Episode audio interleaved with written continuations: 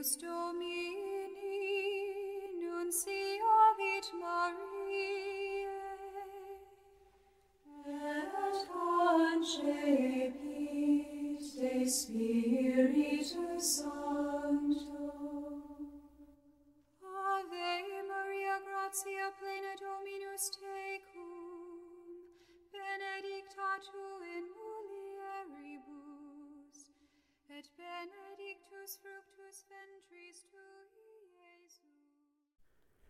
21 de julho de 2022, quinta-feira, 16 semana do Tempo Comum. Evangelho de Mateus, capítulo 13, versículos do 10 ao 17. O Senhor esteja conosco, Ele está no meio de nós. Proclamação do Evangelho de Jesus Cristo segundo Mateus. Glória a vós, Senhor.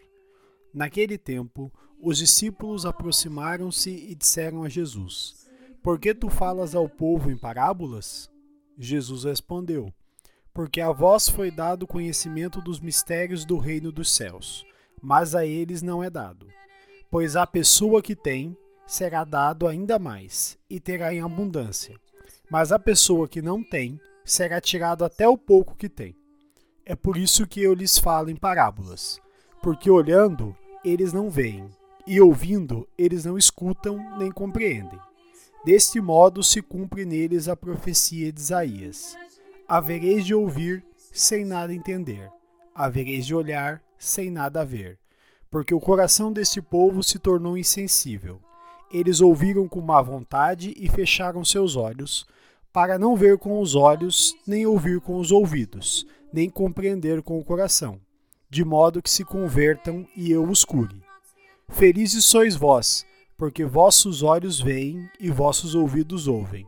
Em verdade vos digo: muitos profetas e justos desejaram ver o que vedes, e não viram. Desejaram ouvir o que ouves, e não ouviram. Palavra da salvação. Glória a vós, Senhor. Pelas palavras do Santo Evangelho sejam perdoados os nossos pecados. Amém. Queridos irmãos e irmãs, façamos agora uma brevíssima reflexão sobre o Evangelho de hoje.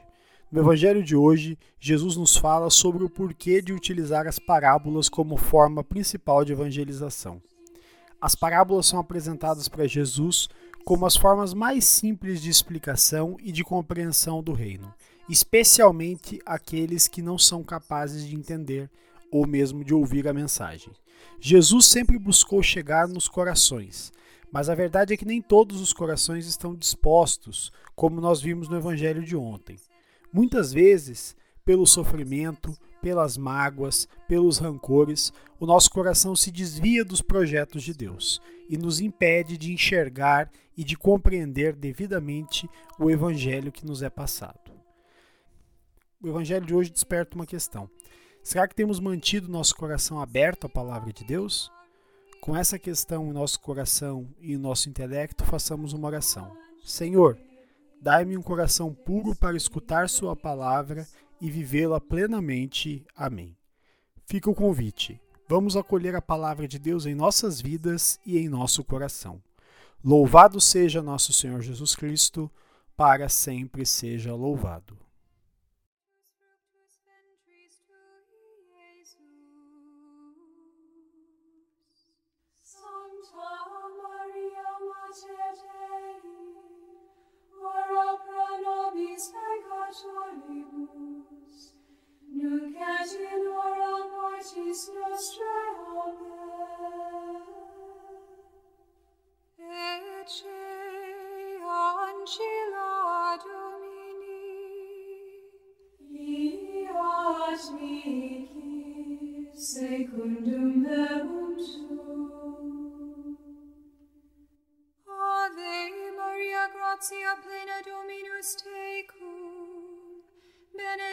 Tu in mulieribus, et benedictus fructus ventris tui, Iesus. Sancta Maria Mater Dei, ora pro nobis peccatoribus, nunc et in hora mortis nostrae. Amen. Et